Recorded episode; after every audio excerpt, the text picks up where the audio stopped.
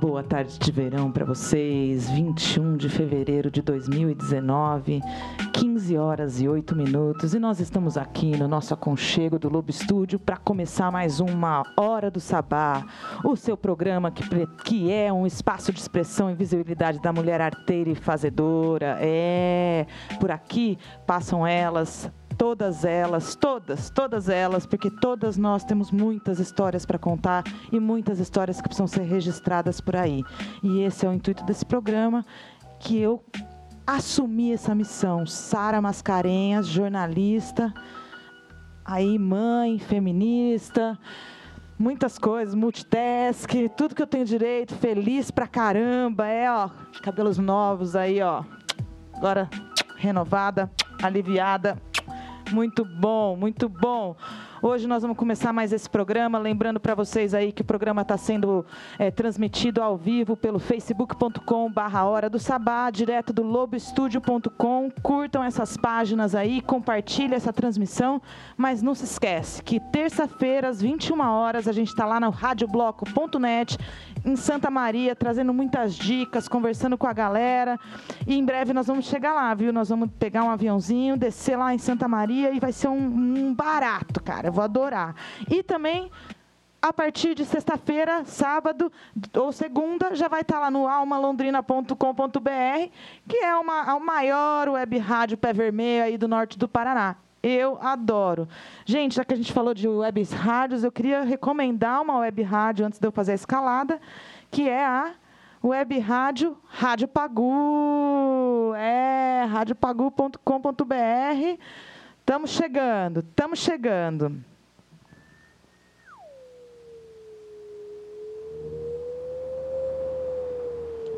É, esse efeitinho aí, só para dar aquele. O que está acontecendo? O que está acontecendo? Está acontecendo o seguinte, gente. Hoje nós vamos falar de muita coisa bonita, muita coisa legal. Resolvemos aqui trazer uma notícia muito positiva aí para a mulherada, que é a seguinte: a Nigéria oficializa a proibição de mutilação da genitália feminina. É, finalmente, um conflito cultural de tradição e modernidade e contemporaneidade, onde as mulheres elas querem viver menos oprimidas, independente da tradição, independente da cultura, e é isso que a gente procura. A femenageada da semana é também muito especial, a astronauta indiana que tem uma história muito linda. O Dalira está animadíssimo com dois lançamentos do verão top, top, top, top. Eu tô aqui louca para dar um spoiler, porque eu adorei as duas músicas. Eu adorei as duas músicas que a Flora Miguel trouxe pra gente. Nós estamos aqui com a Catarina Bertolini para mais uma coluna da Catar. Estamos aqui com a Vitória Pacheco nos comentários, na De técnica. volta. De volta, que delícia! Temos também no Fio da História. Vamos ver, porque a chuva aqui em Santos começou a pegar e nós vamos usar esse guarda-sol para sair daqui hoje, entendeu? Porque guarda-chuva vai ficar pequeno e a Camila Genaro está tentando chegar e também a Priscila Ribeiro, nossa entrevistada de hoje. Cadê aquele seu caderninho, Catá? Que começou ontem no SESC uma série de manufatura de monólogos que foram produzidos ao longo da, do Mirada 2018. Foram atores selecionados num edital para fazer uma vivência cênica e ela vem contar um pouquinho sobre As Lágrimas de Laura, que é uma obra que ela mesma preparou a dramaturgia toda e teve um acompanhamento com um pessoal super bacana aí. Priscila Ribeiro, a nossa Cinderela brasileira. Quero que ela conte também dessa circulação que ela fez aí em janeiro, dezembro e janeiro, pelo litoral paulista aí, que deve ter sido muito bacana. O Rolê Free vem com algumas dicas muito interessantes. Vamos trazer dica de São Paulo, Santa Maria, Santos, Londrina. E é isso aí, galera. Tá muito legal. Muito bom! Muito obrigada! Tava louca por essa salva de palmas, gente. Faz um ano que eu tô esperando ela. Muito bom! Agora, para dar aquela aliviada, já que nós estamos todo mundo aqui muito animada, muito feliz, super para cima, vamos ouvir um som, né, Vitória? Vamos. Qual o Vamos. som? Ah, hoje você que escolhe. Ah! Hoje, hoje é pela sua volta. Aê, Brisa Flow, Violeta se fui.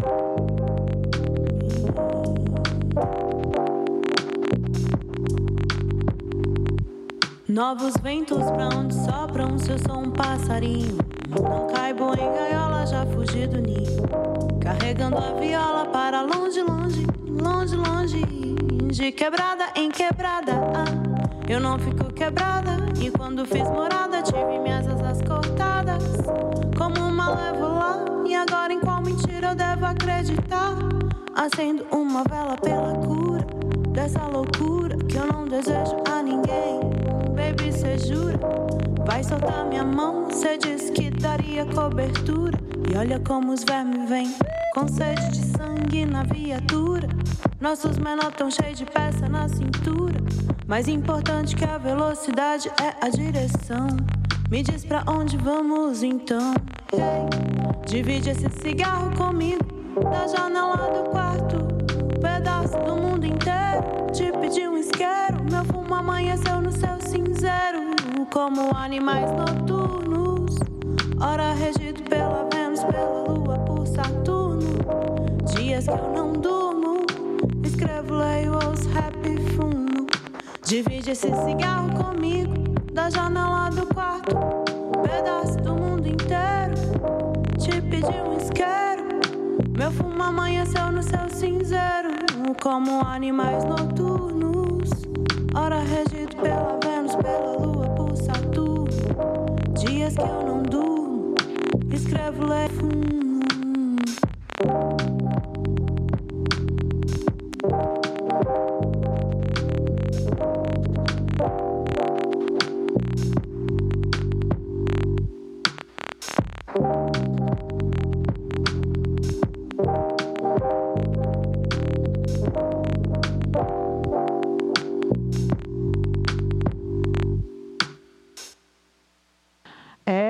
queria mandar um, um beijo aí para a galera da Cérebro, Produ Cérebro Surdo Produções, que é o pessoal que dá um suporte aí tanto para a Brisa Flow, para para Gel e para um monte de mulher aí que está despontando. Muito bacana. Um salve aí para o Edu Santana em especial.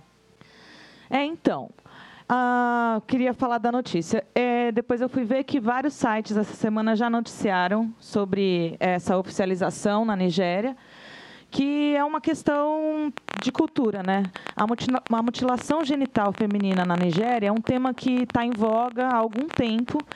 É, e de um lado estão os defensores da manutenção das tradições e do outro as mulheres e as pessoas que acreditam na importância de cessar com práticas machistas e opressivas. Em meio a esse cenário de debate, o presidente Goodluck Jonathan aprovou a criminalização da mutilação genital feminina na Nigéria, considerado o último ato de seu mandato, já que Jonathan foi derrotado no pleito eleitoral por Muhammad Buhari. A lei federal representa uma mudança de postura do país da África Ocidental. A medida que também prevê a punição aos homens que abandonarem suas mulheres e filhos vai contribuir para a diminuição deste ato, hábito mutilatório. E, de acordo com o um levantamento feito por entidades de defesa dos direitos humanos, a mutilação feminina atingiu 25% das mulheres nigerianas entre 15 e 49 anos. A ONU revelou em 2014 que o ato gera infertilidade, é, perda do prazer sexual, além de oferecer risco de morte causado por é, possíveis infecções. É, cercada por um debate que envolve a tradição, mas também, tem, mas também o direito ao próprio corpo, a proibição da mutilação feminina traduz uma mudança oriunda do desenvolvimento social. E não se trata de um fim aos costumes tradicionais, mas de uma adequação aos tempos modernos. Aí é, tem uma declaração que aqui que eu queria ler. É crucial que continuemos com os esforços de mudança e visões culturais que permitem a violência contra a mulher. Só assim esta prática agressiva terá um fim. Foi assim que declarou é, ao The Guardian Stella Mukasa, Mukasa, diretora do Núcleo de Gênero e Violência dos Direitos e Centro de Pesquisas da Mulher lá na Nigéria. Sara, Sabe o motivo dessa tradição? Porque eles falam que é algo cultural, então justificam que não deveria se mudar, mas Da onde É que a surge gente, a gente do- conhece pouco da cultura oriental, mas na- tem vários países no Oriente que têm essa prática. Na Índia também é uma- existe essa prática e é uma é, é bem é muito ancestral, é milenar. É uma, é uma, uma tradição cultural mesmo, ritualística, como, como no judaísmo você tem a circuncisão, é, só que na mulher. Mas é, é, eu gostaria de saber de- se tem algum ponto, porque a circuncisão ah, do, do homem vem através de uma higiene, tem uma explicação um pouco mais. Ah, mas é, entende? E aí da mulher eu gostaria de saber se é porque identifica-se o prazer na mulher, porque a gente sabe que o clítoris é uma região da mulher para o prazer, né? Ah, o do menino é feito mais uma questão mais higiênica da, do seu Hoje em dia, né, Catá? Essa Mas- porque é uma acho que prática já- que, é que muito mais assim. antiga. É, é muito, é muito milenar mesmo. Não é uma, a resposta que a gente não. Sobre isso, É, sobre a circuncisão sobre do, do homem. Sim. E lá não, não se. Não... Desculpa, mas é que eu sempre acho que a mulher sempre vai ser do lado do prazer e o homem não, não, inclui esse parte. Eu acho que cortar o Eu acho que nessa época, não, né, é que nessa época eu acho que nem se falava em prazer da mulher, entendeu? A mulher não servia para, não, não, não tinha nem o direito de descobrir o prazer. Na verdade, nem o homem, é, essa- esse esse conceito da mulher, do homem dar prazer para a mulher, na cabeça do homem é uma coisa que não existe, né? E a mulher descobrir o prazer também sempre foi uma coisa muito pecaminosa, principalmente quando você fala em milênios, né? Eu acredito que é lógico hoje quando a gente fala em acabar com um hábito desse, com uma, uma tradição como essa, a gente está falando sim em empoderar a mulher para sentir prazer, para ser menos oprimida, para sofrer menos machismo, porque hoje a gente tem um entendimento disso e um espaço para se discutir essas coisas. Mas quando essa tradição foi implantada, não existia esse espaço de discussão. Existia sim um- uma sociedade que era muito, muito, muito a, civil, a civilidade dela era muito mais arcaica e muito mais ligada ao, ao poder do homem, né? E aí, enfim, Vou fazer um vale a um pena se dar uma pros- pesquisada e É. trazer aí para nós na próxima Sim, quinzena sim. aí, com certeza. Agora nós vamos para aquele bloco que eu adoro, é o bloco mais legal desse programa, eu acho. Femenageada da Semana um espaço de fortalecimento e celebração da mulher. Hoje eu vou falar de Kalpana Chawla, Chawla, Kal- Kalpana Chawla, que é uma indiana. Aí a história dela é muito bonita. É, começa assim, né? Um dia, ela garota na escola, a professora de matemática estava explicando o conceito de conjunto de medida zero. E para explicar esse, esse conceito, ela utilizou o exemplo de o conjunto de medida zero é igual a uma astronauta indiana. E ela usou essa analogia, essa figura, porque de fato não existia nenhuma astronauta indiana. Então, é, fazer essa, essa, essa metáfora cabia. Só que Kalpana Chawla estava na sala de aula e ela adorava matemática desde pequena, adorava, ela era louca pelos números. E aquela afirmação da professora de dizer que não existia nenhuma astronauta indiana motivou ela a continuar estudando.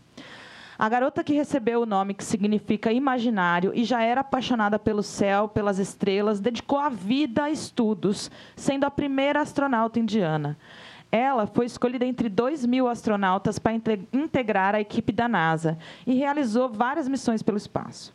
Porém, a última missão, ela foi trágica. É, Kalpana e sua equipe, ao adentrar na atmosfera terrestre, é, tiveram um problema na asa do ônibus espacial que desintegrou antes de chegar na Terra e a tripulação toda morreu dentro da embarcação e não soube, não teve nem, não, não- entendeu? Acabou, desintegrou. E a Kalpana passou a ser considerada então uma heroína e uma motivação para tantas meninas que, que sabem que uma astronauta indiana não é mais considerado igual a um conjunto de medida zero. Então, fica aí o convite. Uma das frases célebres dela é: O caminho dos sonhos ao sucesso existe e, vo- e que vocês possam ter a visão para encontrá- encontrá-lo e a coragem de entrar nele. Essa foi a mensagem que ela enviou do espaço para estudantes da Índia. Uma fofa. Cadê aqueles aplausos?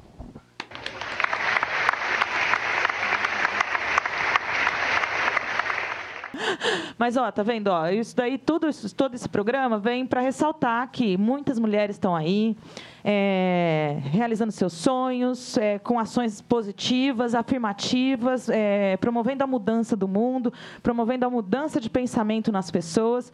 E essa é a missão desse programa: trazer para vocês um pouquinho dessa informação, conhecer um pouquinho dessas mulheres. Gostou da Calpana, Vitória? Você conhecia? Não, nunca tinha ouvido falar. Eu trouxe esse livro, ó, não sei se você chegou eu a ver. tinha visto. É. Ai, muito legal. E eu estou seguindo na ordem cronológica. Quem não acompanhou os outros programas pode aí acompanhar Mulheres Incríveis, escrito por Kate Schatz e ilustrado por Miriam Kleinstahl. Agora a gente vai soltar mais um bloco aí, mas antes disso, vamos fazer o seguinte?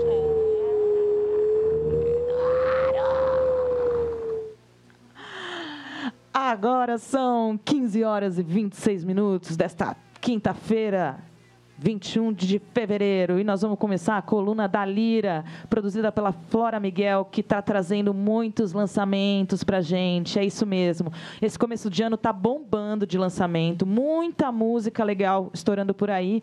E essa semana tem mulheres com longa estrada lançando música e também mu mulheres que estão aí na estrada não tanto tempo, mas eu quero, eu vou dar um spoiler. Eu vou dar um spoiler. Eu vou dar um spoiler mesmo? Será que eu vou dar? Não vou dar spoiler, não. Escuta aí o que a Flora trouxe pra gente, que tá muito bonita a coluna da Lira de hoje. Da Lira.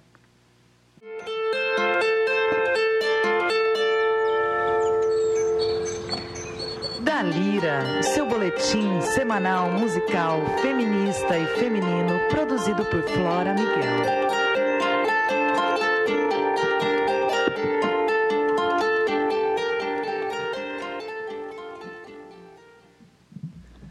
Olá, ouvintes da Hora do Sabá. Meu nome é Flora Miguel e nós estamos de volta com mais um da Lira, seu boletim musical semanal. Aproveitando a temporada de verão, vamos continuar com as novidades de 2019, lançamentos de mulheres maravilhosas que você não pode deixar de escutar. Hoje a gente fala sobre lançamentos da Adriana Calcanhoto e do Rap Plus Size. Abrindo o mês de fevereiro e antecipando o Dia de Iemanjá, que é comemorado aqui no Brasil no dia 2 de fevereiro, a Adriana Calcanhoto lançou a faixa Ogunté, um single lindo, que é uma homenagem à rainha dos mares Iemanjá. Ogunté, para quem não sabe, na cultura iorubá, é uma orixá que simboliza a Iemanjá guerreira, lutadora. Então essa música fala sobre a luta e sobre a batalha travada nos mares também, porque nós, homens e mulheres, estamos devastando muito da nossa água. Então a música, além de, da sensibilidade e de todo o caráter de homenagem mesmo à nossa mãe Emanjá, ela é uma canção muito simbólica dos nossos tempos e aborda questões como o trânsito dos refugiados, o plástico que nós jogamos no mar, consumo excessivo de coisas, o consumo de peixes e frutos do mar enfim, uma canção poderosíssima e é por isso que a gente ouve agora, na voz de Adriana Calcanhoto, Ogunté.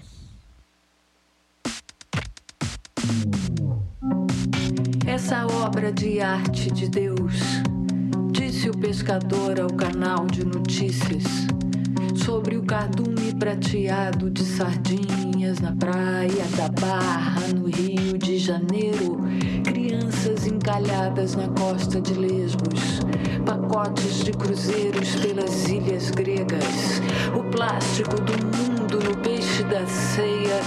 O que será que cantam as tuas baleias?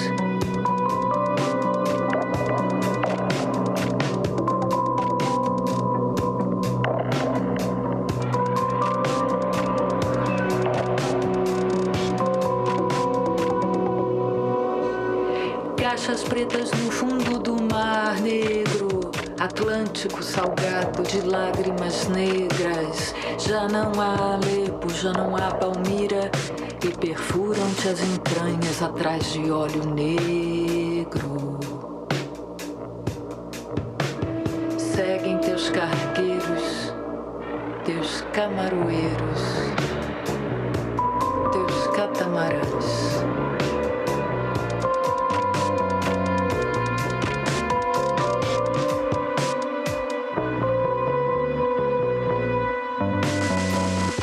essa obra de arte de Deus. Disse o pescador ao canal de notícias sobre o cardume prateado de sardinhas na praia da Barra, no Rio de Janeiro.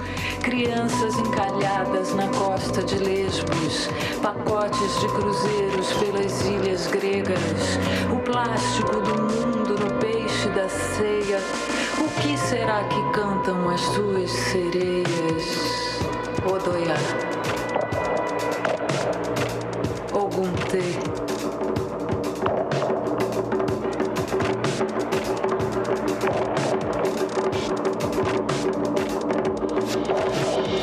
Caixas pretas no fundo do mar negro, Atlântico salgado de lágrimas negras. Já não há Alepo, já não há Palmira,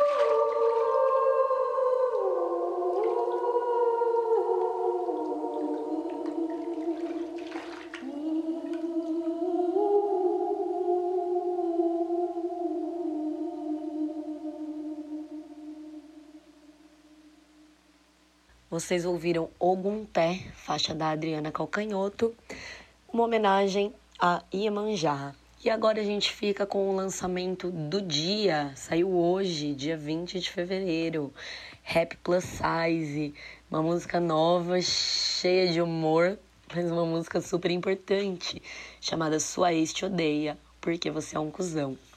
Pra quem não conhece as mulheres do Rap Plus Size, elas são uma dupla aqui de São Paulo, formada em 2016 pelas MCs Issa Paz e Sara Donato, na zona norte de São Paulo. A temática do grupo gira em torno do movimento Body Positive e tem letras de inspiração feminista, criticam o machismo, racismo, gordofobia. Essa música novíssima, bem humorada, chegou com um clipe super foda e a gente vai ouvir agora, Rap Plus Size, Sua Ex Te Odeia, porque você é um cuzão.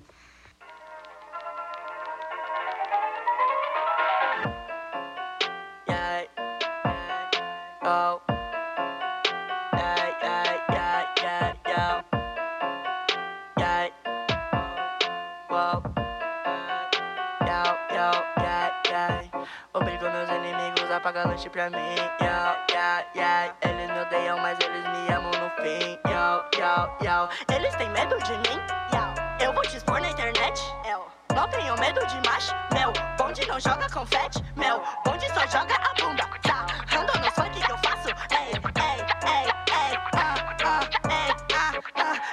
mexendo a raba é lindo. Eu sou bem gordo e tô rindo. De todos os haters, mimimi de YouTube. Enquanto no Instagram ganho mais um mimo.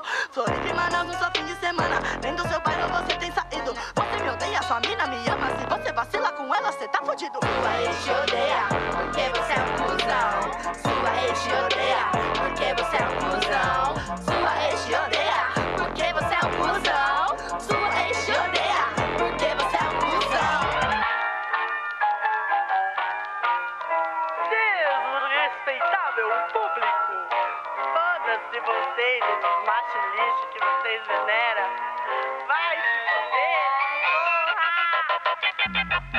De rua, flor duelo de morango. Foda-se seu linho seu condomínio. Sua ex não é louca, não. Não, você que não pagou a pensão pros meninos. Hey, se mexer com as minas, te busca em casa e mano te derrar. Só pra te avisar, Bruno pessoa, sete pambo da terra. Vou tomar seus kits e distribui na quebrada. Favela fashion chique, revoltada organizada. Quanto custou o outfit? Nem é vocês que pagam, mas passa vergonha, corre do beat, queima largada.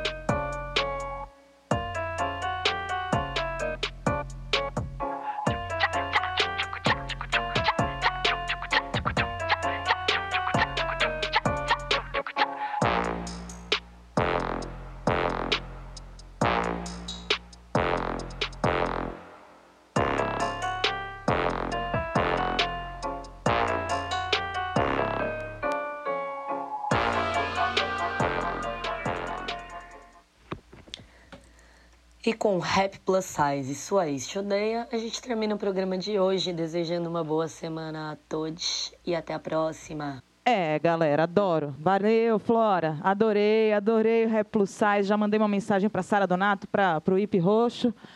E é isso aí, galera. Na verdade, também essa é a novidade, né? É... Dá uma sacada lá no perfil da Issa Paz, dá uma sacada lá no perfil do Rap Plus Size, porque tem muita mudança rolando aí. Acho que vale a pena vocês ficarem ligados, tá? Curte aí a página das Minas. Muito boa, Adriana Cacanhoto. Num, nossa, eu sempre achei uma musiquinha choradeira. Super, ai, vai dormir. Mas eu adorei algum té. Muito legal. Conhecia essa, esse orixá com outro nome, um pouquinho diferente. O Gunité, né? E, mas é, depende do lugar, é. Mas é isso. E agora chegou aqui nossa convidada de honra de hoje, entrevistada do dia. Está aí com estreia, tem muita coisa para contar. Tá aí com estreia, com estresse, com tudo, mas estamos aí. ah, mas é assim, né? Equilibrado, né? Tem muita coisa boa rolando, né, Pri? Tá, tá uma correria, mas tá, tá acontecendo bastante coisa legal. É, acho que é isso, né? É, pra gente é sempre nesse, nesse ritmo. Muito trabalho, né? Muito trabalho, é, pouca grana, mas ainda bem que nesse momento da, do, da minha trajetória tá rolando um reconhecimento, sabe? Do, das coisas que, que eu produzo, das coisas que eu faço. Aí já dá aquela, aquele aquece, né? Aquece naquele sentimento de tipo, nossa, Estimula, tá, né? Né? Vamos fazer, vamos tentar, né? Tipo, arte não dá dinheiro nesse país, né? Tava falando isso pro cara do Uber agora. E é, é, é o anterior, não esse, essa moça agora não, não, não conversamos muito, mas teve um cara porque eu peguei antes, porque eu fui, nos, fui em vários lugares hoje já. Tô desde as seis da manhã no, no rolê. Mas aí o que que acontece? Eu falei pra ele, falei assim, é, tipo, o povo fala que artista é vagabundo, né? Eu tenho acordado todos os dias às 5, 6 da manhã, tipo, nem sei, nem lembro desde quando. E É, desde- nem sei desde quando É. também. né? E é isso, e a gente não ganha, não ganha muita grana, mas a gente faz por amor, porque eu acho que é isso, é, né, a- a- o, mundo precisa, né? A forma como a arte transforma as pessoas é, é muito marcante, né? E é muito estimulante para dar. É o gás para a gente continuar, né? É Pri? isso, eu acredito que é, é a única, é uma das principais, um dos principais instrumentos de transformação da sociedade.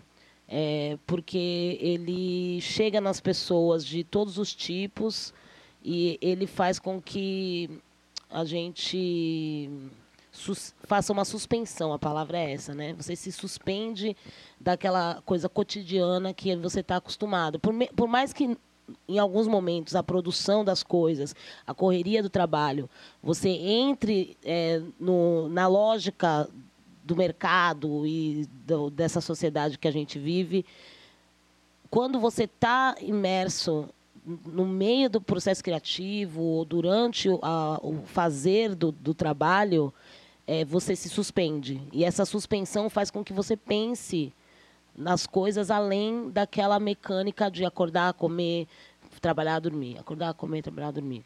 E, é, e eu acho que isso que faz com que a sociedade se transforme, porque se as pessoas não pensam sobre o que elas estão fazendo, sobre o que, o que, que significa aquele cotidiano, elas só simplesmente vão fazendo, né? Então você está vivendo é, geralmente para consumir, é, né? Porque a nossa a sociedade ela prega isso, né? Que a gente consuma. Então você está vivendo para consumir, e você não sabe nem por que que você está vivendo para consumir né? Exatamente, é. O dinheiro mesmo, né? Os, os grandes consumidores, nós somos só apenas peões de obra, né? Dos grandes consumidores, né? E como a gente não faz artes para esses grandes consumidores, a gente faz arte para a gente, para o povo, então a nossa arte não é tão valorizada quanto a de alguns artistas que eu acho que cada um tem a sua lógica e talvez cada um tenha a sua, o seu aprendizado que vão para outro lado e produzem especialmente para uma elite, né? A indústria cultural, né? Exatamente. É, você, quando tem preparação de uma peça, seja ela escrita por você, que nem você vai falar do seu, da sua estreia de sexta-feira, como peças que você está sendo dirigida por uma outra pessoa que escreveu, você se transforma no seu, no seu preparo, na sua, né, no trabalho que você tem com o texto. A, a arte te transforma ali como ator e a arte chega para a gente nos transformando. Né? A arte tem esse papel para quem está fazendo, para quem está recebendo. Dentro dessas, desses dois desses seus dois trabalhos, você também está fazendo a Cinderela brasileira. E eu lembro de você comentando de um, você fez na verdade uma postagem no Facebook comentando de uma criança chegando para você e falando que da Cinderela, dela como dela se identificar. Como que você sente isso para o seu trabalho? É a Cinderela é um presente maravilhoso assim que eu recebi nesse último período. É, teve essa menina que foi mais específico, né, que, que chegou em mim para falar, para a, a, a, avó dela falou para ela ir para ela ir à peça porque ela tá com problemas de aceitação do cabelo, do, da cor da pele. Aí a avó dela, como é amiga da minha mãe, é, minha mãe contou para ela do que eu fazia essa peça, a avó dela falou assim para a mãe dela levá-la para assistir. Então, é, já foi um trabalho é, combinado ali, né?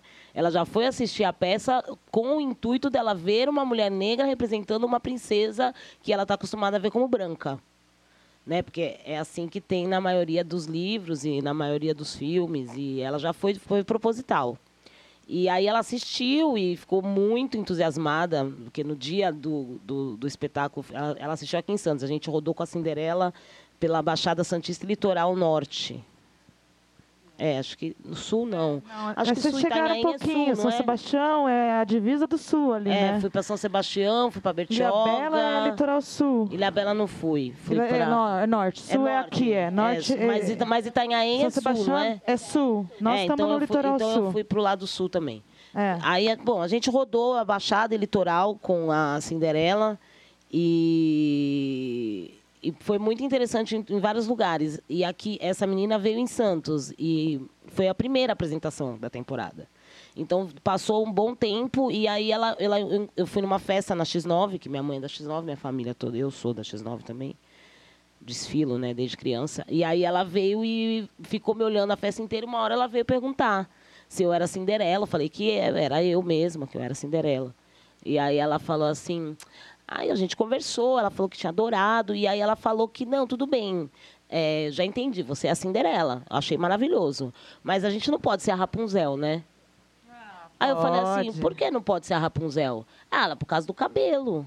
Eu falei assim, não, mas a sua mãe não tem. A mãe dela tem o cabelo trançado, né? Aquelas trancinhas, várias trancinhas. Aí eu falei assim, e, e as tranças da sua mãe?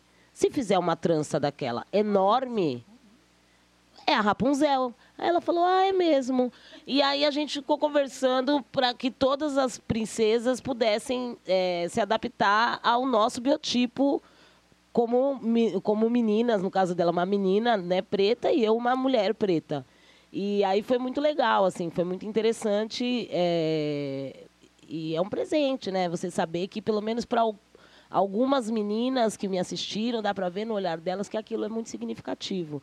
Porque por mais que a gente tenha a, a, hoje em dia mais espaço. espaço, o espaço ainda é muito pouco e ainda De tem voz. crianças de 4 anos de idade Que escutam É, as mesmas coisas que você escutou. sofrendo, não querendo ir para a escola, é, querendo alisar o cabelo. Uma menina de 4 anos pedindo para a mãe para alisar o cabelo por conta, por conta do racismo que existe na nossa sociedade. Ô Priscila, eu ia. A Catarina me foi passou à frente. Eu ia, eu ia começar com a vida pessoal dela e tal. Que eu queria te parabenizar, gata, pela sua filha. Se formou. Fo- Ah, queria só uma lembrança? Ah! Mas eu fiquei muito feliz ali. Aquela foto estava muito bonita, suas palavras para sua filha. Eu ia te dar o parabéns e falar, e aí, como é que é? Conta aí da sua vida. Você vem aqui, você já veio aqui e falou das sete saias. Você está vindo aqui para falar também do seu trabalho, mas aqui é o espaço para conhecer a Priscila. A vida da Priscila. E aí, meu, sua filha se formou faz um ano. Como é que tá? Ela tá trabalhando? Como é que é para você agora? Correndo atrás de emprego. Também. E ela já está ela tá atrás de um trampo que ela não queria fazer, na verdade, mas ela se adaptou ao momento atual e à situação, porque ela fez tradução e ela não queria dar aula, não queria dar aula de inglês, mas ela tá já correndo atrás de aula, porque é o que tem, né? É, e aí ela tá correndo atrás, tá, tá, tá já, já, já meio que falou que vai, vai ver, continuar procurando, mas que por enquanto ela vai, vai ficar nessa, nessa parada de ser professora, que eu acredito pelo perfil dela ela vai gostar. Mas ela acha que não, porque ela é muito envergonhada, porque ela é isso, porque ela é aquilo, porque ela é aquele outro. Mas é, eu acho que ela vai curtir pra caramba. Mas é muito bom, assim, você. Eu não me formei ainda, né? Tá se formando, Na né? universidade. Falta um pouco ainda. Falta esse ano e mais meio ano ano que vem. E. Assim, eu tenho uma sensação com a Beatriz de que as coisas valem a pena, sabe? Porque não foi fácil nenhum processo desde que eu tive ela e eu, e eu vejo ela como uma pessoa assim extraordinária, com uma cabeça super massa, assim, uma pessoa tipo livre dessas de coisas preconceituosas, de coisas que eu vejo ainda em muitas meninas da idade dela. Sim. Né? Então eu acho que uma educação libertária, né, um pensamento é, fora do, da caixinha que as coisas que as pessoas pregam, que as pessoas é, acreditam que é o certo e eu fui muito julgada e muito discriminada, inclusive até dentro do meu ambiente familiar por conta disso. É, acho que vale a pena, né? Porque eu acho que ela sofreu menos certas coisas do que eu sofri. Lógico que sofreu menos certas coisas na questão da, da, da etnia, porque ela tem a pele mais clara, mas isso daí também não não não a de, de não, não não não tira o racismo da vida dela né porque eu lembro de várias situações e que ela chegou até a alisar o cabelo também a Beatriz né muito a meu contragosto mas assim Acontece. é, mas é, então não adianta, né? Esse negócio do colorismo que aqui no Brasil às vezes se debate bastante. é, também eu acho que o racismo, a partir do momento que você tem algumas algum traço que lembre a sua ancestralidade negra, a coisa já muda totalmente o perfil. Em alguns, em alguns momentos você parece ser mais aceita, mas no fim. Mas a Beatriz é uma menina massa, assim. É uma menina massa. Ela, ela é uma mulher já, né? Tem 21 anos e, e é uma figura que eu tenho muito orgulho de, de ter colocado no mundo, de ter, sabe? Ainda bem. Ah, ainda bem, ainda bem, é. Acontece elas desagradarem a gente, né? Fala É, não, é por- não, porque é porque podia acontecer, né? Porque os, seres, os seres humanos, os indivíduos são completamente, né? Eu, eu já vi muita criança lá em casa, a gente é muito comunidade, né, lá em casa. Então é muita gente, e muita gente nasce. E sua família é de mulherada, né? É, a minha família, a- na verdade a minha família tem homens também, né? Sim, mas assim, predomina. a minha A minha avó, tem, a minha mas avó, a minha avó teve cinco homens e cinco mulheres. Ela teve uma metade e metade de Tá. filhos. Só que as mulheres na minha casa, ela, e- mas ela, ela criou os, os dez praticamente só porque meu avô morreu cedo. Ele morreu depois que o último nasceu. E, e as mulheres são as mais velhas. Ele- Vieram primeiro quatro mulheres, aí veio um homem, depois veio mais uma mulher e depois os outros homens, os mais todos, novos. Então as mulheres elas são, obviamente, pela- por, por questões da vida que a gente conhece, porque as mulheres geralmente são o arrimo da família de fato, né? Sim. Porque por mais que não trabalhe fora, quem segura a onda, quem faz as coisas acontecerem são as mulheres. Isso daí, em qualquer sociedade que você for ver, Trabalhando fora ou não, né? é, não, trabalhando fora ou não. É porque você, para você ter uma, um, um ambiente, uma organização e um processo das pessoas poderem trabalhar, poderem viver, poderem comer, geralmente são as mulheres que organizam isso. Eu não conheço em, no- na- nas- em todos os estudos da onde que eu, as, as informações que eu tenho, os livros que eu já li, em nenhuma sociedade, nem primitiva, nem é, atual, contemporânea, onde não seja as mulheres que fazem esse tipo de processo. Não tem nenhum lugar no mundo que eu conheça que seja o homem o, a pessoa central que organiza a comunidade. Não, não, que eu saiba, não existe.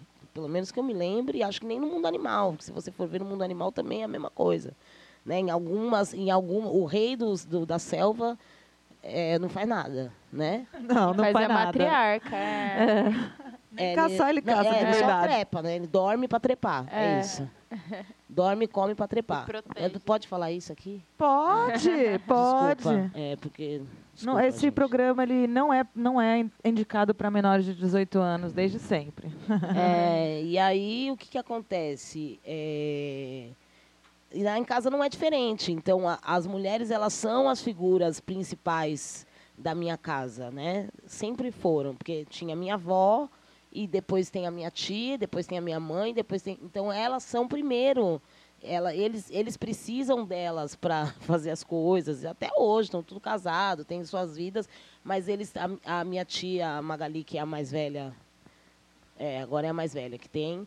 Até hoje é a figura que todo mundo que substitui a minha avó, que todo mundo vai lá e pede conselho, e pede dinheiro, e pede Vai abrigo. comer no domingo. E pede, entendeu? Então é uma, é uma família principalmente de mulheres. Né, por esse contexto, não, mas tem alguns homens lá. Na minha também, viu? Mas é tudo um bando de Perdidos. bunda mole, cara. Não, mas tem que ter uns caras massa, sabe, Tem, lá em mas casa. eles não é pra, pra ter iniciativa tem que ser mulher tem mesmo. uns cara massa, Eu tem acredito nisso. Tem uns caras legais lá, mas é, mas é isso, mas eles Agora, vamos falar desse projeto aqui, que é muito bonito e começou ontem lá no Sesc, né, Pri? E É. amanhã você vai estar lá com Lágrimas de Laura, né? Isso. E foi um processo bem longo, né, que, de, de construção desse monólogo. Foi, Começou a lá no Mirada, né? Começou antes do Mirada, né? Então, conta pra a gente. gente começou, acho que em junho do ano passado, maio ou junho do ano passado, é, houve um convite direto, né? Um, um- o Silvio é, tinha comentado que estava pensando num projeto, perguntou se eu tinha interesse em fazer monólogos. E aí ele convidou alguns artistas de Santos, eh, foram convidados para poder mandar trabalhos, ideias de trabalhos ou trabalhos que já tinham, já estivessem em desenvolvimento, mas que fossem ideias autorais, eh, não autorais no sentido porque teve algumas alguns monólogos que são te- são textos o de ontem, por exemplo, da Malvina, ela coloca a fala dela em muitos momentos, mas ela também usa textos da Patrícia Galvão, da Pagu, para fazer uma narrativa sobre a questão da mulher, sobre a violência contra a mulher, sobre o papel da mulher na sociedade, né? Ela usa a Patrícia Galvão como um, um objeto central, como eu uso a minha avó como objeto central, né? Laura era, su- Laura era é sua a minha avó? avó. É, é a minha avó. Laura é a minha avó. É, e, e aí cada, cada espetáculo tem em si algum. é, tem a- a- o, no domingo, esse daqui foi ontem, foi a Malvina, Malvina Costa que dirigiu. É, a dramaturgia também é da, é da Malvina. E aí ela faz uma mescla de falas dela.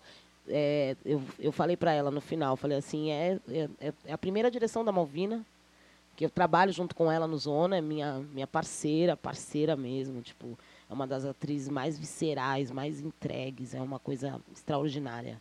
Ela é uma entidade no palco, ela é um... Não tem nem o que falar. Ela é incrível. Só vendo. Não tem nem o que falar do Zona, né? Por favor, quem não viu essa peça. É, não sei quando vai ver vai- de vai novo. assistir, porque Vai demorar um pouquinho. só- É, é, uma- é um trabalho muito, muito, muito interessante. Eu tenho muito orgulho de fazer parte, é, de ter participado desse processo, um processo difícil, dolorido. Todos os processos são difíceis, né? Assim, quando você pega a construção, por exemplo, a Cinderela não tive dor, porque a Cinderela já foi um processo. Primeiro que era infantil, e infantil é outra, é outro É lugar outro que astral, ele te é. mexe, né? E segundo, porque a Cinderela já é uma peça que está há 12 anos na estrada.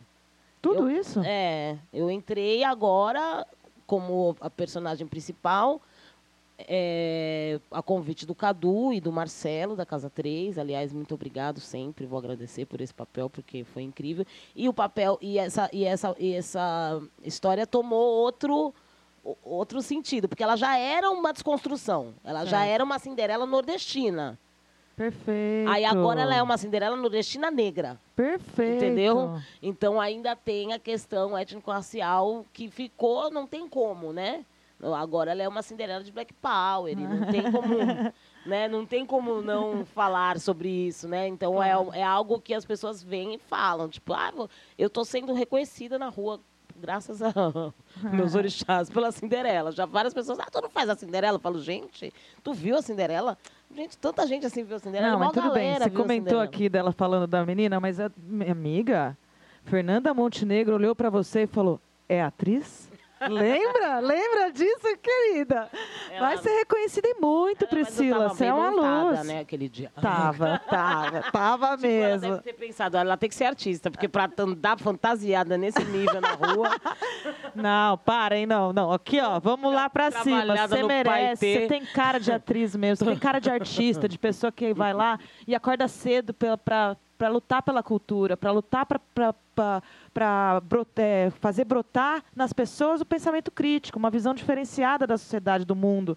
Porque é só isso que a arte faz com a gente. E se você tem essa característica, como se tivesse a tatuagem na testa. É, não, eu, eu é isso, né? Eu tenho, eu tenho essa característica mesmo. Eu sou uma pessoa que inquieta, né? É, que não consigo ter essa conformação com as coisas da forma que elas são. Então, a arte é um lugar é, não porque não que eu não me envolva em política porque já lá, até lá, eu gosto tanto desse negócio de política né da, do da dessa da coisa da disputa ideológica da disputa pelo poder mesmo né porque acho que a gente está disputando é pelo poder é, porque o poder está na mão de, de pouquíssimos e nós estamos todos sendo massacrados por esses pouquíssimos. Pouquíssimos mesmo né? No Pouquíssimos Brasil mesmo. é, é pouquíssimos mesmo mesmo. Então a gente tem que e eu, eu sempre tive essa inconformação inclusive de deixar o teatro um pouco de lado por um bom tempo da minha vida para me dedicar à militância política. Mas eu encontrei dentro da arte um lugar é, que eu acredito que transforme de uma forma mais positiva, né? Os movimentos é, políticos eu que eu convivi fui Envolvida. envolvidíssima, fui liderança de partido político. Então eu sei do que eu estou falando, né? E mesmo dentro da esquerda ele tem um- uma ele tem uma característica de moer pessoas, de deixar as pessoas fragmentadas no sentido pior da palavra, porque às vezes é bom você se fragmentar, porque no teatro a gente faz isso também, Sim. mas só que você se fragmenta para poder crescer melhor, né? Para poder se juntar de uma forma mais orgânica e com mais força e com, com mais elementos. A fragmentação do movimento político nesse país e tudo que eu conheci até hoje, ele tem uma característica de te fragmentar para te destruir. Tipo uma, uma máquina de moer carne. É, exatamente, exatamente. Essa imagem, você foi falando, era só vinha essa imagem. E a ideia é que, e principalmente uma mulher, principalmente uma mulher negra, a ideia é que você desista, né? Então eu encontrei dentro do, do teatro um espaço, por mais que tenha essa dificuldade também de espaço, de protagonismo, de, mas é eu tenho liberdade para criar e ainda assim é, para criar para criar os meus próprios espaços, né? Porque é isso. Né? Sim. Que, é, que, é, que é uma coisa que dentro do movimento político você também consegue fazer, mas você consegue fazer é, com uma disputa de, de espaço no sentido prático da coisa, que você fica tanto tempo tentando é, se manter ali dentro do próprio ambiente onde você deveria ser acolhido, que você não consegue fazer para fora e transformar as pessoas De luz, foco né? de luzes. O espaço De de, fala, de atuação, às vezes você fala assim, não, é aquele, naquele, naquele coletivo, naquele local, eu não tenho espaço de fala de atuação, mas eu posso montar um coletivo ali e ficar nesse coletivo aqui também. E aí fica todo É. mundo bem. Tipo, o cara fica meio Mas chateado por um tempo. você não tá mas na política grupos. não. Na política você não pode fazer isso. Você, se você faz, você é julgado como errado, como ruim. O fato de você ser de esquerda e fazer parte do movimento negro te faz uma pessoa imbecil, né? Porque outro dia o cara um, uns figura aí no Facebook, eu fui questionar uma fala dele, uma- um post, ele me falou dessa maneira, assim, "Ah, aí a luta de classe, ele, eu fiz cursinho de marxismo desde os 12 anos de idade. Você quer me falar o que que é luta de classes, meu irmão? Eu sei o que é luta de classes. Eu estou falando para você que é isso só não resolve o problema. Né? Nós estamos aqui falando de uma questão de um país que foi fundado e teve quase 400 anos de escravidão. Você vem me falar de luta de classe? Os trabalhadores do Brasil não eram trabalhadores, eles eram escravos. Sempre foram. Ou seja, cadê a classe operária? Não existe. Então não venha me falar de uma coisa que você não estuda, cara. Exato. Como se eu fosse uma imbecil. Sabe? Sabe uma coisa que as pessoas não estão entendendo ainda nesses tempos de internet? É que não adianta ler meia dúzia de manchete que, que pula na sua linha do tempo e se achar bem informado. Não, mas esse cara Porque não é mal informado, Sara. O problema eu é que eu acredito, tô falando a- de uma coisa da esquerda, Sim. que é, não é de pessoas mal informadas.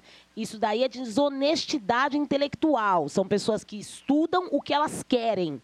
Ela acha que só ler o capital faz dela o dono do saber.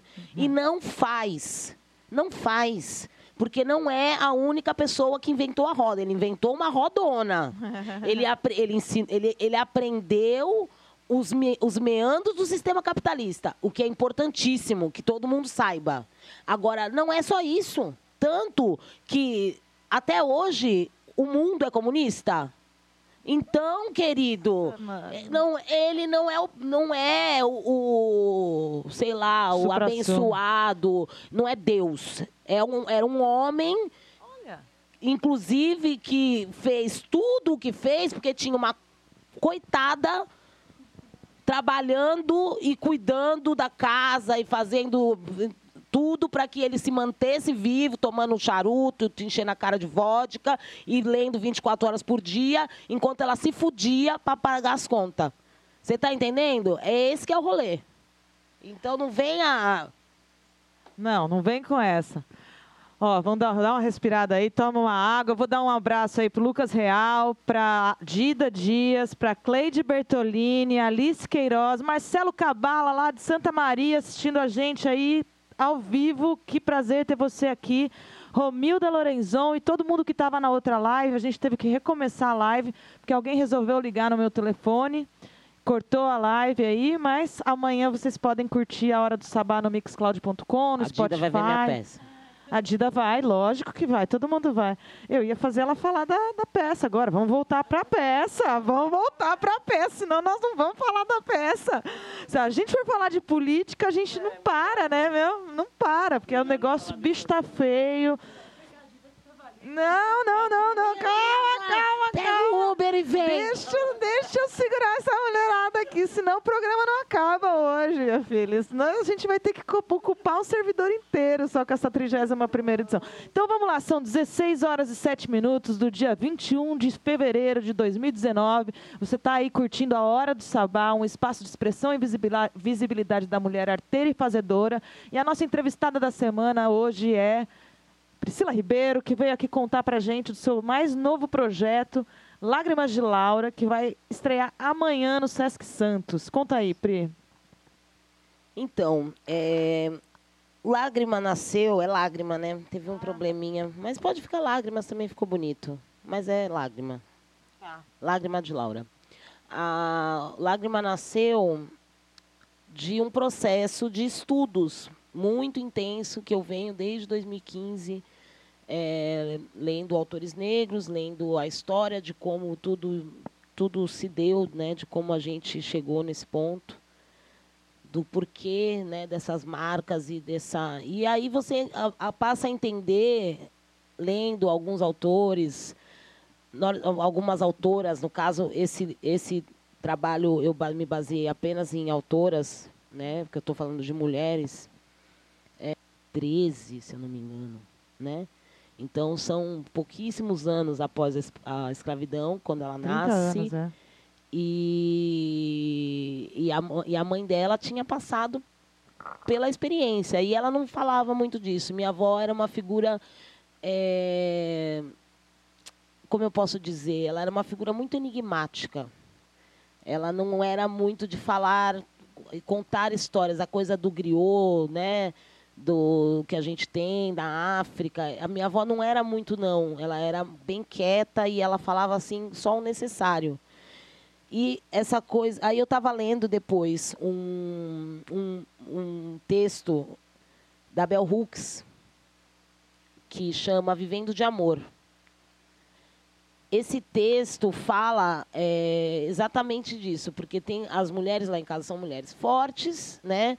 E a maioria das mulheres negras que eu conheço são mulheres fortes, que aguentam tranco, que vão lá e pode, pode, pode dar no peito que ela aguenta. E eu tenho. E eu, eu Priscila, por ser. Por, por características minhas, sou filha de Yansan, de Xangô. Então eu acho que sou capricorniana, em ascendente touro. Então Uau. eu sou uma figura imponente. Terra, né? Sou pá. Mas eu acho que também por conta dessas figuras, eu sou uma pessoa que não me permito a lágrima, né? E aí eu estava lendo um texto da Rebel Hooks, que, que chama Vivendo de Amor, é um texto curto, é, que eu recomendo a todos lerem para ter uma compreensão, é, que é uma, é, uma, é uma coisa que joga uma... Sabe? Joga um balão, de água na tua balão é, é, que ela fala isso ela fala que é, a partir do momento que nós tivemos todos é, a partir da, da colonização é, famílias que não poder, que não podiam ser famílias porque eles eram considerados peças que nem gado né Sim. então tipo eu não podia me apaixonar por um outro, um, por um homem preto e casar e ter filhos. Porque eh, se eu me apaixonasse por ele, meus filhos eram eram escravos, eles podiam ser vendidos para outra pessoa, ou ele podia ser vendido para outra pessoa, e aí aquele relacionamento... Até, até a mulher poderia ser vendida, qualquer um né? poderia todo, ser vendido. As pessoas elas não podiam construir família. O afeto para as pessoas escravizadas, para, para as pessoas que viviam nas colônias e eram escravizadas, era algo que não era permitido. Era, ou a, você ter afeto era algo que tra, traria um problema, com certeza, porque você. Acho que tem mais uma coisa que você está tentando falar, talvez, que eu li, eu estava lendo a história do, do guardião Exu Tiriri, e uma hora da história da vida dele, que ele foi capturado na África e vem para o Brasil colonizado, ele é tratado como um boi bom de procriação. Então tinha muito disso, né? O não. senhor olhava para a mulher e falava: aquela é boa parideira. Sim, sim, e não. Existia é bom, vários bom. tipos. Existiam vários tipos então, de, de pessoas escravizadas. Que já, não, que já não permitiam o afeto, né? O, a, os, os colonizadores, por si só, já atribuíam funções pra, para os escravizados que já não permitia que você pensasse sequer nessa Sim, condição, né? Tem, é, tem, tem as relações, tem as, essas relações e é, todas essas relações de não afeto, elas são por conta das, da escravidão. Elas são por conta do fato de você ali ser tratado como uma coisa e não como um ser humano. Se você não é tratado como, ser humano, como um ser humano, portanto, você não é apto a ter sentimentos. sentimentos. Então, é, existiam escravos de procriação, mas mesmo os escravos que não eram de procri- procriação, os escravos eh, de casa, os escravos de ganho, os escravos. de- Existiam vários tipos de escravos. Mercadoria, né? Mercadoria, existiam- é. Exatamente. Tinha Objeto os não escravos de ganho. Escravos de ganho existiam, por exemplo, o cara tem uma casa de prostituição. Todas eram prostitutas negras, elas ganhavam dinheiro trabalhando, tr- eh, transando com as pessoas que iam na casa, e o dinheiro não era delas, era do, do, Do dono. dono. E, e isso daí acontecia quando ela era lavadeira, isso aí acontecia quando ela era quituteira, isso aí acontecia com várias maneiras. Independente da maneira, a questão é ter afeto pelo outro era algo que não era bom, né? Porque você com certeza ia sofrer. O sofrimento era, né, já tinha sofrimento de vários tipos, físicos, psicológicos, etc, etc, etc. Além de todos esses sofrimentos, você teria mais um. Então, eu acho que o que diz, o que diz esse texto da Bell Hooks é que as pessoas passaram a é, se munir, né, se fechar nessa questão. Se fechar no sentido de, tipo, não, não, é, não posso ter sentimentos, porque se eu tiver sentimento, eu vou me ferrar mais do que eu já estou ferrado. Então, isso causa essa coisa de, dessa fortaleza forjada, né? Essa máscara que foi criada entre homens e mulheres negras, é, que perdura até hoje, né? Essa, essa dificuldade na afetividade. E, essa, e aí eu me peguei na dificuldade em chorar, né? Porque eu tenho um problema seríssimo. Eu não gosto, eu detesto chorar. E eu e, e não é assim, ah, chorar de felicidade, chorar, não gosto de, não gosto de lágrimas, não gosto, não gosto. Se aí você faz a tua E- primeira dramaturgia, Lágrima de Laura. Exatamente, porque para mim, desde criança, chorar é, um- é uma demonstração é, De fraqueza. de fraqueza terrível. E, eu, e a- essa necessidade de ser forte é que eu, é que eu, é que eu falo aqui. Né? Por que eu ter essa necessidade de ser forte? Né? Eu não preciso ter essa necessidade de ser forte. Mas na, na minha cabeça, na minha formação, em tu, isso foi construído. E, e, e eu estou desconstruindo isso por conta de tudo que eu tenho lido, por conta dos afetos que eu faço a partir de todas essas leituras e dos grupos que eu participo, e das pessoas que eu conheço e etc, e convivo. Mas é, eu falo das mulheres da minha família, das mulheres anteriores a mim, não só da minha família, é, pegando essa essa a Bell Hooks pegando é, Mulher Raça Classe e pegando o livro é, que foi quando nasceu de fato a Lágrima de Laura, que foi o livro que porque na, na verdade eu não ia fazer a dramaturgia, eu não ia escrever. Eu ia fazer uma adaptação de um livro que chama Um Defeito de Cor.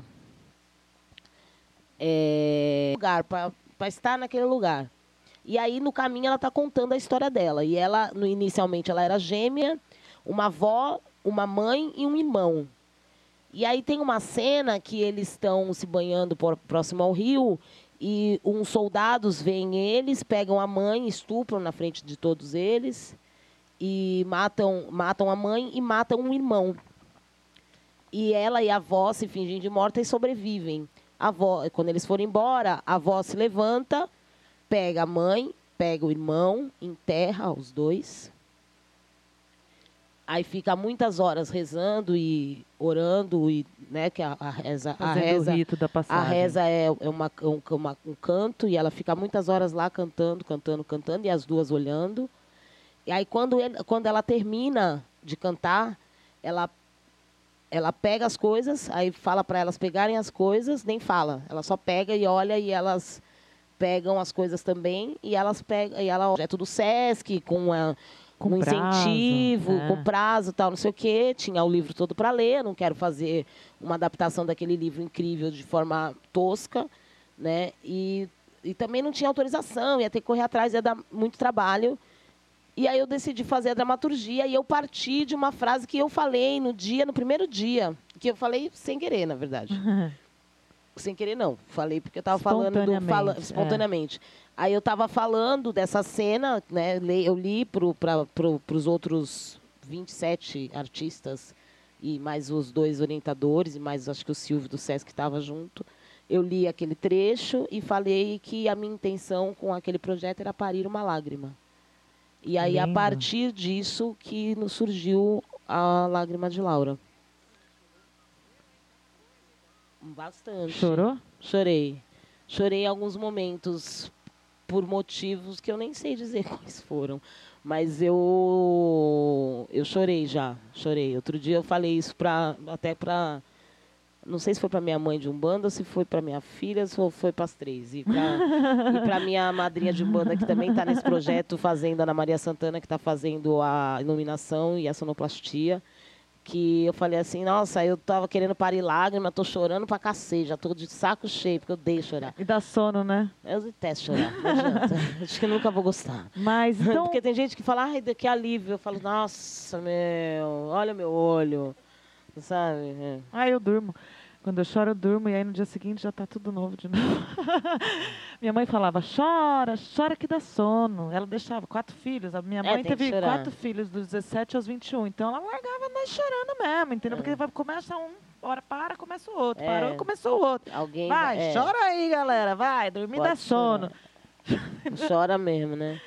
Mas eu acho que então vale a pena você elencar aí quem são essas pessoas que estão colaborando com essa obra, como você falou da sua madrinha de santo, que é iluminadora, É. quem que está te ajudando, o seu orientador, contar um pouquinho Então, dessa parte é, aí. o orientador é o Luiz Fernando Marques, o Lube, né, que é Santista, nasceu em Santos e ficou em Santos até entrar na universidade. Acho que ele fez a, IA, a IAD, né, lá na, na USP. É, foi. E é, agora tá, ele é do, do- da Companhia 19 de teatro, é um diretor de teatro reconhecido. E ele está orientando, acho que mais quatro ou cinco projetos, se eu não me engano. O da Malvina ontem foi orientado por ele também. Hoje também tem um do Alê, que também está sendo orientado por ele, com a direção da Maria Tornatori. Hoje, hoje são dois espetáculos que vão ter. Bom, mas o, no caso do, da Laura, é o Lube que está orientando, porque os, os outros cinco são orientados pelo Nelson Baskerville. Perfeito. E aí vocês podem conferir a programação no sescsantos.usp.gov.br, que a gente vai também deixar aqui o link para vocês na transmissão. Isso, está tudo lá. É, e a direção, a direção é da Juliana do Espírito Santo, quem dirigiu o espetáculo foi ela. Inclusive, é, a dramaturgia, e aí isso daí é importante falar, né? Que essa, essa dramaturgia ela não é só minha, a Juliana ela contribuiu com essa dramaturgia. É, eu tenho várias amigas, irmãs minhas, é, Beth Nagô, é, a Tamires Ribeiro, a, a Priscila Calazans, que também está com um projeto orientado pelo Nelson Baskerville. Ahn, ah, vai ter a participação na cena da, da Cássia e da Juliana. Elas fazem uma, uma, uma participação durante o espetáculo, durante... É, vai assistir lá, que vocês vão saber quando que elas vão aparecer. Então, não, não pode esquecer. Sem spoiler. Era só para agradecer Sem equipe. spoiler. é. É, a Cássia Sabino e a Juliana fazem uma participação especial no, no, no monólogo. E a Juliana também está na dramaturgia. É, eu assino a dramaturgia, mas é, eu, não, eu não escrevi isso sozinha, porque sem, sem a Lena, é importante falar, que também me ajudou muito. É, a Marília, nossa, a Deias, que inclusive eu tenho a voz dessas mulheres durante o espetáculo. As vozes delas vai estar lá, vão, elas vão falar é, junto comigo. E é isso, né? E toda e toda essas essas essas ancestrais e algumas que são contemporâneas que estão aí que as histórias dela alimentaram, né? Então não tem como fugir é, que é, no, na, no pensamento africano, né? As coisas é, tem a, tem o Ubuntu que é o mais conhecido, mas não é só Ubuntu. É, tem aquela coisa de você ver as coisas e ver o universo, e ver o planeta e ver tudo como uma conexão só, né? Então, é, eu não estou sozinha nesse processo, não estou mesmo, de fato, né, materialmente, porque tem esse, es- todas essas pessoas, Catá também, tá? Vai, me- vai me filmar, maravilhosa. E, e é isso, Ana Maria, já falei, né? Ana Maria Santana. E essas pessoas maravilhosas, Juliana, eu não, sim, a Juliana não tem como agradecer, assim, a paciência que ela teve comigo, porque eu sou bem Agora então faz o convite. E ela é super organizada, ela é super outra, ela é outra pegada. Eu tô acostumada com um povo mais vai lá, Priscila, faz lá e tudo bem. Ela já quer me marcar meu corpo e eu já ficava tipo, o que que é? Faz o braço assim, eu ficava, não. Então ela foi bem paciente, mas tá, eu acho que está bem bonito e acho que vale bastante a pena é, ir conferir, assistir. Então convida aí, Então, fala hora, é, dia. Amanhã, né, dia 22, sexta-feira. Esse dia 22 de fevereiro é importante para mim por várias, vários motivos. Depois só que eu percebi que o dia 22 tinha caído o dia da estreia dessa peça. E é maravilhoso, assim, como o universo... É o dia que eu faço cinco anos de, uma, de um renascimento. Maravilhoso, maravilhoso. Parabéns. E é às 19h30. Tem efeito Arrasou. sonoro, gata! Arrasou, vocês estão profissionais nesse negócio. Maravilhosas. E é isso, é dia 22, 19h30, no, no, no Sesc, no teatro, mas é, a arquibancada, o público vai ficar no palco, então não são muitos ingressos. É, portanto, vão, Corre. vão- corre, vai lá cedo. Não, mas é que só vai estar os ingressos A partir das, das 17 cinco e meia. horas da manhã. Hoje também, a partir das 17. Todo dia, no, no dia, tem que buscar lá às 5. É, é, um- é dois ingressos por pessoa, é só ir lá e buscar. É gratuito para todos. Quem quiser assistir, pode chegar que Que vai ser lindo. vai ser lindo, Eu vai vou. ser, vai ser todo mundo muito bem-vindo. Espero que a galera curta. Estarei lá. Estou curtindo fazer. Quis tentar te ajudar lágrimas. para você ser rápida, porque você é uma mulher ocupadíssima, mas nós falamos quase uma hora aqui, gata. Então, pode dar um, mandar um beijo pra galera e se despedir. Galera, beijo. Agora eu vou ali na Unifesp fazer uma cena. E depois, sei lá, nem sei mais o que eu que fazer. Mas obrigado, obrigado pelo espaço, obrigado mesmo. E Evoé que o programa cresça cada vez mais. Parabéns pela, pela, pela iniciativa que vocês têm e por esse trampo que eu sei que vocês também fazem por amor mesmo. E é isso. Obrigada a você. Casa. Mi Casa é sus casa. Quando precisar, é só chamar que estamos juntos, tá bom? Obrigada, gente. Agora nós vamos voltar aqui. Mais uma salva de palmas para Priscila. Para a gente voltar para o nosso roteiro maravilhoso. Catarina, depois de tudo isso, no TT não tem, mas você vai ter que ser rápida agora. Na verdade, o.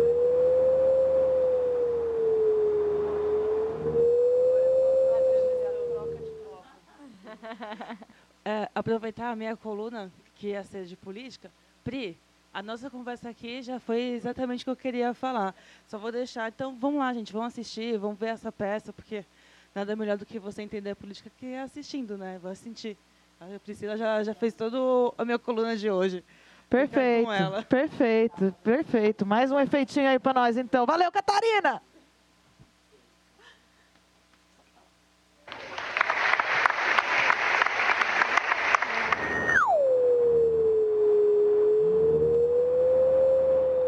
Uau, Caleb tá aqui! Chegou Dr. Crazy! Chegou nada, aqui é lugar de mulher, aqui não tem Dr. Crazy, não.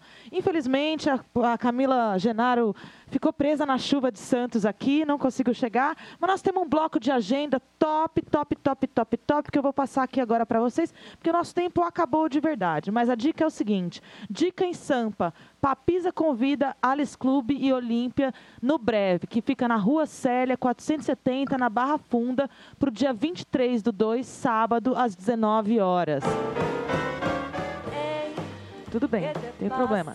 Dicas de Santos, 21 horas, samba das moças com Mona no Sesc Santos, às 21 horas. Dá uma sacada lá na comedoria de graça.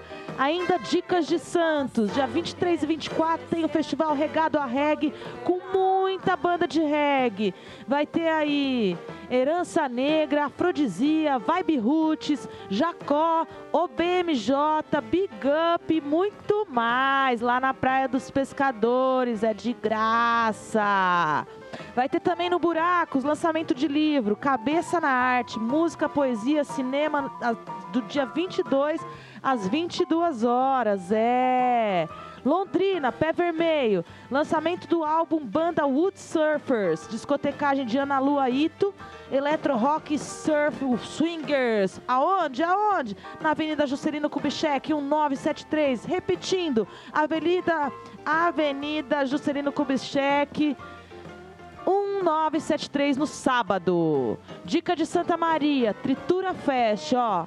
Santa Maria, nós tivemos um delay aí na entrega dos programas para vocês, então a dica para vocês é pro dia 9 de março. Saca só o que, que eu tenho para falar. O, tri, o Tritura Fest vai acontecer na Nossa Senhora do Perpétuo Socorro. É, a entrada é free. O bairro Perpétuo do Socorro fica ali na rua Travessa Chons, número 273. Quem vai tocar? A banda Feios e Malvados, Inseto Social, Comissário Silas e Triturador. Pois é, é, aí ao fundo você está ouvindo aí Jazz Condado, Argentina radicada em São Carlos. É, gata querida bluseira que canta em inglês, espanhol e português. Beijo, querida. Beijo por sempre ceder seu som aqui pra gente. Eu me despeço aqui de vocês. Catá, beijinho pro povo. Beijinho. Eu só queria falar uma frase que eu ouvi.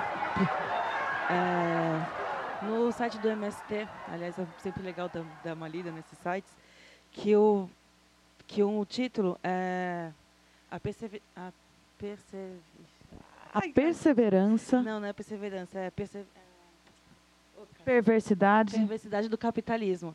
E aí no final de todo o texto ele fala: sejamos realistas e fazemos o, e faremos o impossível. Então acho que é um pouco isso no que eu acredito. Acho que a fala da Pri, essa esquerda, essa coisa que toda a nossa luta que todo ano a gente está repetindo as causas. Vamos fazer o impossível, né? A gente sabe que é, que é, é possível de se fazer.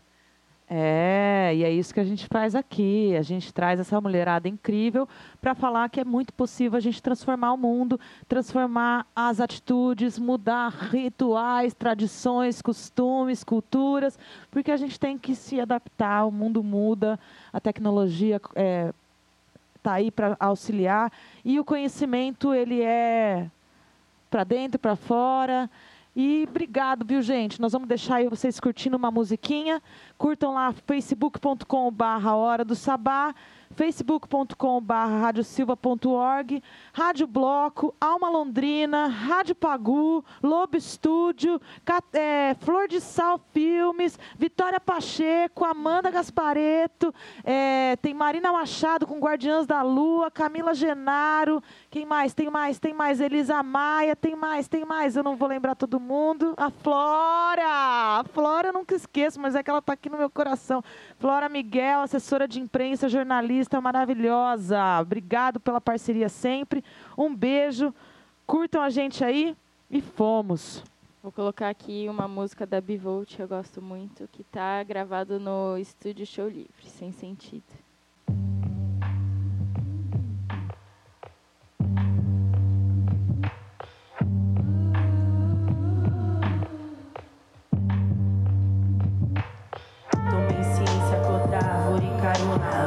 Um dia menos, céu tá cinza, é só um dia mais.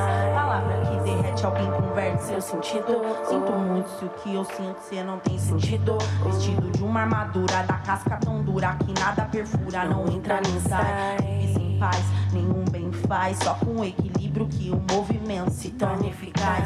Corrente de ouro, seu tesouro que chama de condição. Não faz raiz nem folha ou flor se for plantar ouro no chão. Nem se regar, se apegar não é riqueza, é ilusão. Meus filhos de puta, todos meus manos se acabando, estragando o plano. Nem eu segui a risca, não sei do que tô falando. Quase chorando quando era pra ser os mais fodas da porra. E o rabo tá embaixo da bunda. Dedinho por aí apontando, morra, não me mata junto. O efeito da lombra se vai. Você sem respeito com o mundo, se justificando só por não ter paz. Cê é louco, meu truta. Sou eu pra falar de quem cheira ou quem fuma? Quem sou eu pra falar? Eu amo você, me vejo em você, mas não reconheço você. Me diga você onde tá o ser que eu vi quando me apaixonei por você. Nas mãos de fundo, pois é, eu tentei te puxar puxar, cê tentou me puxar, só que pra baixo, tipo Teflon. Desprende, descolei, pensou só, me afastei. Na hora do par, foi que vi quem é quem, também vi que ninguém tá disposto a ajudar quem não quer se ajudar, não vou martirizar. Eu só posso falar, errado não tá aí. Quem não pode errar sou. Eu